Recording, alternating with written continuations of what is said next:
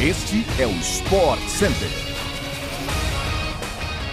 Olá, bom dia, fã do esporte. Chegamos com mais uma edição do podcast do Sport Center que vai ao ar de segunda a sexta-feira, às seis da manhã, no seu tocador preferido de podcasts. Aqui quem fala é o Edu Elias. Eu lembro que a gente tem uma edição extra sempre às sextas-feiras, à tarde. Então não se esqueça de seguir o nosso feed para não perder nada. Certo, Glaucia Santiago? Bom dia. Certíssimo, Edu. Bom dia para você, para quem está conosco. E vamos lembrar também que a turma encontra a gente na telinha do Sport Center, na ESPN, no Star Plus. Hoje são quatro edições ao vivo. 11 da manhã, 4 da tarde, 8 e 11 da noite. Sobe o som que o nosso podcast está começando.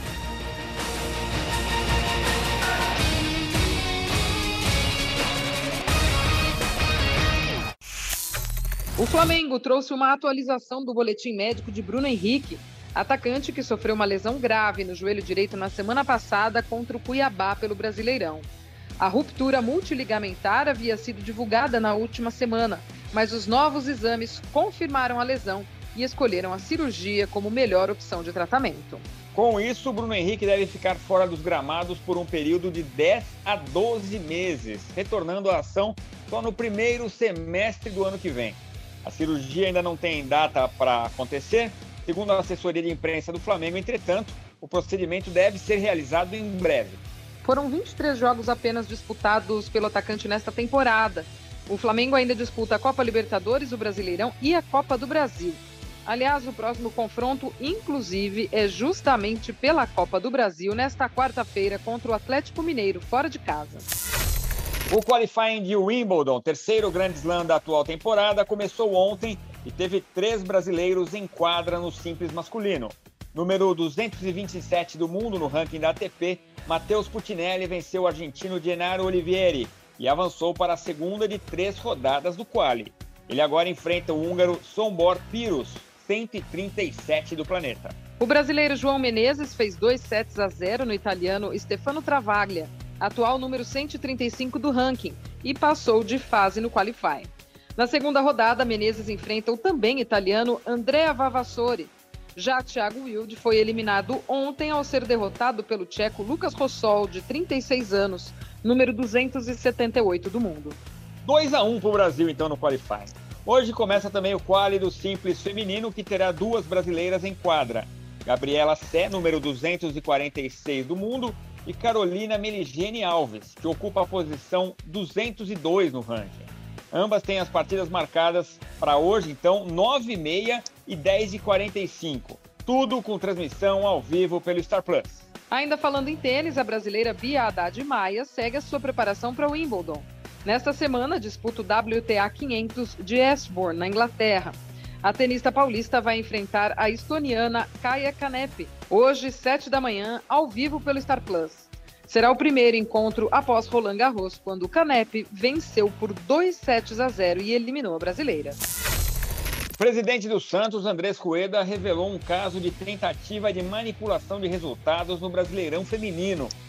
Segundo o dirigente, um funcionário do departamento de futebol feminino do clube tentou subornar uma jogadora do Red Bull Bragantino, adversário do Santos, no último domingo pela 13ª rodada do Brasileirão.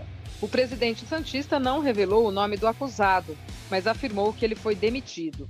O suborno teria o intuito de armar um resultado elástico ainda no primeiro tempo do jogo para efeito de apostas, segundo Rueda.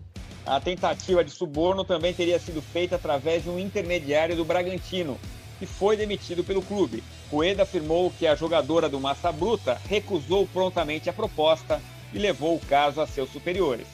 Ainda de acordo com o dirigente máximo do Santos, um ofício com as provas foi encaminhado à CBF, reunindo materiais e prints de conversas. Em nota, o Red Bull Bragantino confirmou as alegações da diretoria Santista e diz que os dois clubes entregaram o material às autoridades competentes.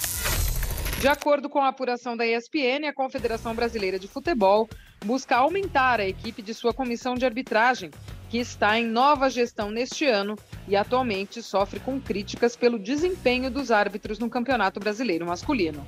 A comissão é comandada atualmente apenas pelo presidente Wilson Seneme, o vice-presidente Alício Pena Júnior e também por Juliano Bozano, responsável pela escola de árbitros. Segundo a reportagem, a CBF entende que o departamento de arbitragem não pode operar com uma equipe desse tamanho. No momento, a comissão não conta com profissionais para áreas específicas de instruções aos árbitros e VAR.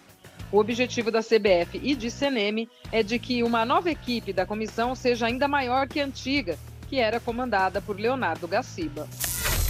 Depois de confirmar a saída de Everton Cebolinha, que foi oficializado pelo Flamengo, o Benfica anunciou ontem mesmo a contratação de David Neres. Revelado pelo São Paulo e posteriormente vendido ao Ajax da Holanda, o atacante deixou o Shakhtar Donetsk sem nem sequer entrar em campo pelo time ucraniano por causa da guerra com a Rússia. Neres assinou com o clube português até 2027. A imprensa portuguesa especula que o negócio foi fechado por 12 milhões de euros, cerca de 63 milhões de reais. Por conta do mecanismo de solidariedade da FIFA, o São Paulo receberá 3% do negócio por ser o clube formador do atleta. E assim chegamos ao fim de mais uma edição do nosso Sport Center. A gente se encontra por aí na telinha da ESPN, do Star Plus, ou por aqui mesmo, Edu. Informação não falta. Um beijo para você, até a próxima. Valeu, Glaucia. Valeu, fã de esporte. A gente se encontra. Até mais.